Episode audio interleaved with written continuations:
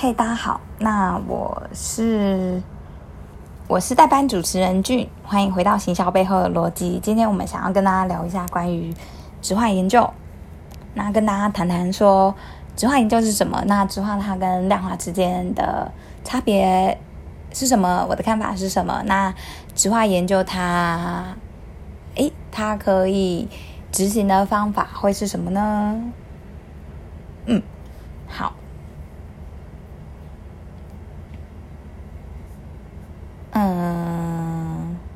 首先我们现在谈谈就是质化跟量化嘛。那嗯，从名从名字上，我们就可以简单的来看到说，呃，无论是质化研究或者是量化研究，它都是一种研究的方法，但是呃，他们的方法上面有很大的差别。嗯，呃，像是量化研究它。它是一个客观、经过统计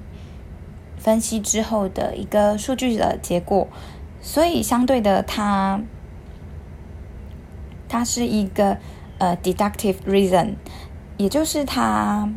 嗯，它本质上它是一个线性的一个推演，对，所以它相对的是比较。比较精确，但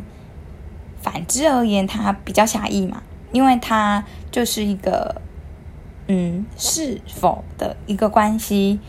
也就是它是一个检验或者是一种假设的确认。那相对于这样的关系，相对于推理推导之外的的这个量化。相反的是植化研究，那植化研究它，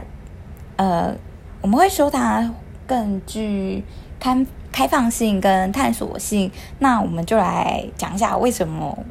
我们会这样认为。嗯，我们之所以会认为说，呃，植化它更加的开放跟充满探索，主要是因为说，呃。我们在做植化研究，我们是为了去了解到用户他对于呃某个现象他的看法为何，他为什么有这样的感受，或者是他的感受是如何等等的呃情感体验。我们谈的是一种经验，一种使用体验。嗯，那质化跟量化，他们彼此是。互斥也是互补的一个关系。为什么会会这样说？主要是因为说，呃呃，以在互斥而言，我们可以看到说，嗯，量化它非常的精确，它就是一种呃具有普遍性的一种一种调查结果。但是呃，相反的，就是质化研究它，它质化研究主要是用在。诠释，也就是你在对一件现象，可能通就通过大家的看法去提出一些见解或一些你挖掘出来的看法，对，嗯，那也就是因为这样，他们光是在手法上面，光是在主观跟客观上面都有，呃，都有很很。嗯，互斥的这样的一个差别存在嘛？但是他们为什么会互补？他们互补的点说，主要是在于说，因为他们都是对于某一个现象，它我们去做一个调研，当有了一个有一个大数据上一个这样的一个事实，那通过量化，它更可以去缜密的去诠释，哎，为什么会？有这样的现象去发生，让我们可以将事实拼凑的更加趋近于真实。这样，嗯，那我这边呃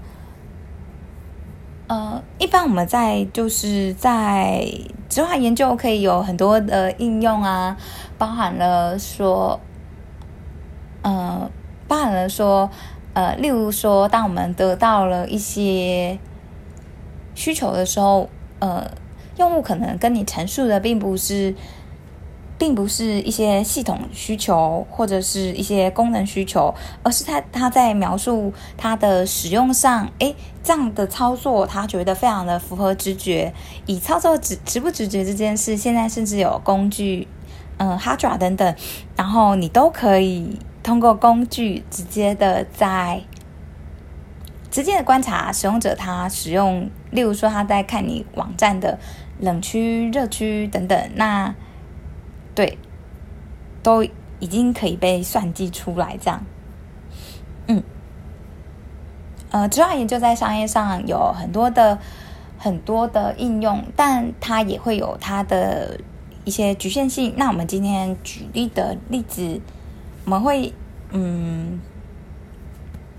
我们去举例它的操作的当中，它可能带来的正面跟一些它的缺陷。那今天是以 KJ 法作为一个例子，嗯，那像是在，呃，可能有些人还不会 KJ 法，我就概述一下。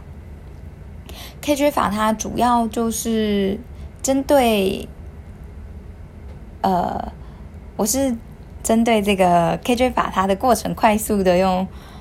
快速的呃描绘，我们通常会怎么样进进行操作。嗯通常呢，呃，我们大家可以针对，呃，我们今天例如说我们要开会的议题呀、但是它可能是怎么样的、怎么样的一些场景，例如说啊，核心问题这个议题很大，核心问题我们要解决的核心问题并不够明确，或者它具有很多太。很不确定，它是一个抽象的概念，我们要怎么去落地，怎么去实践呢？对，或者是团队大家有很多自己的意见，或者大家的专业啊分工都不一样，那我们要凝聚一个团体的共识嘛？嗯，或者是说，当要进行，当我们要做一个 redesign 的时候，我们嗯要重新改造这个提案，诶，那会需要大家的。一个集思广益，大家的看法跟想法，或者是，呃，最基础的时候，也可以是你个人在做一些脑力思考跟激激荡你的一些灵灵感的时候，嗯，那它的操作是这样的，通常，呃，如果是一个 group，就是有几个人的时候，呃，大家可以先针对他的。今天我们要所探讨的核心议题，去写下你对于这件事的一些，你可以写成一段文字，或者是你可以写下你的一些呃主要的关键字。嗯，那当每个人都写下他的关键字的时候，当我们把这群文本去打散并进行收敛的时候。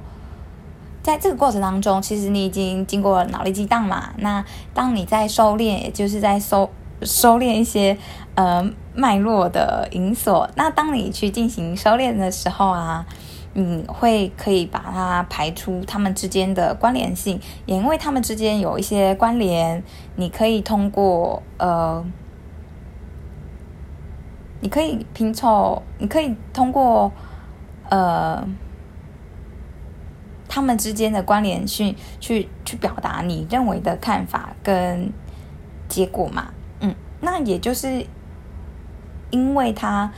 被他是被这个归纳的，所以他的他在呃结果的陈述上，他是更加的去更加的开放，然后嗯，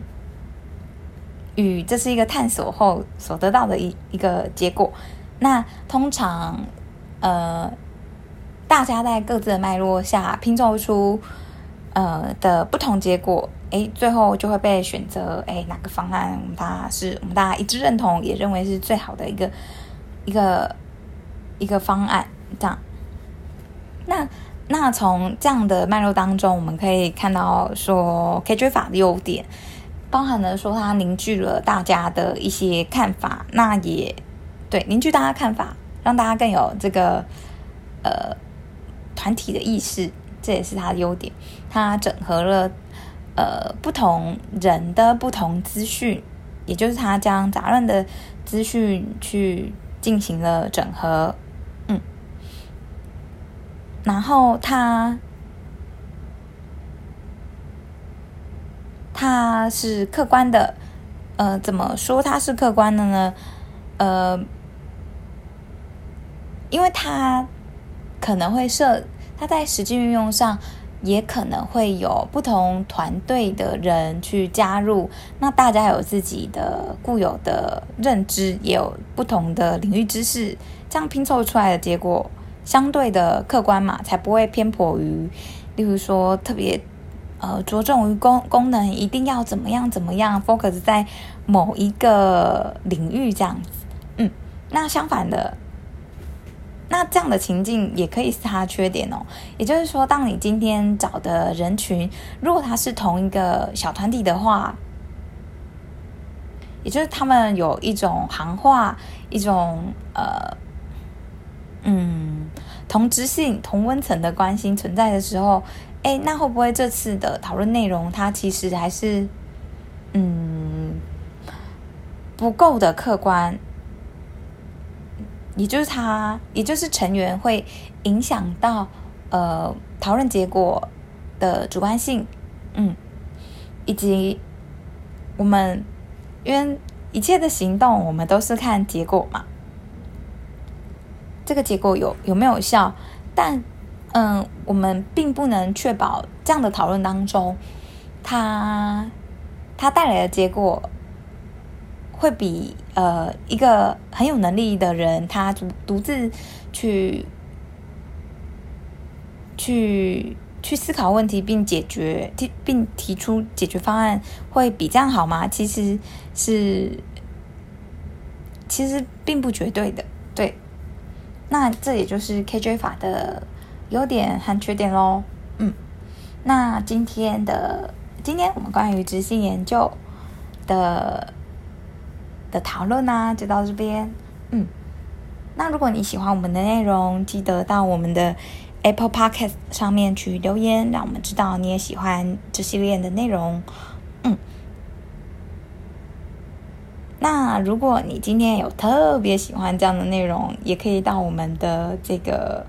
上面去留言告诉我们一些你的想法，让我们知道，我们也可能会因此呃多准备一集讲给你听啊。嗯，除此之外，可以去 follow 我们的 IG，我们的 IG 名字叫做 NKT Logic，你可以在上面看到我们的最新消息。同时呢，我们在官网上面也已经整理一些简单易懂的文章给大家做学习与参考，那我们下次见喽，拜拜。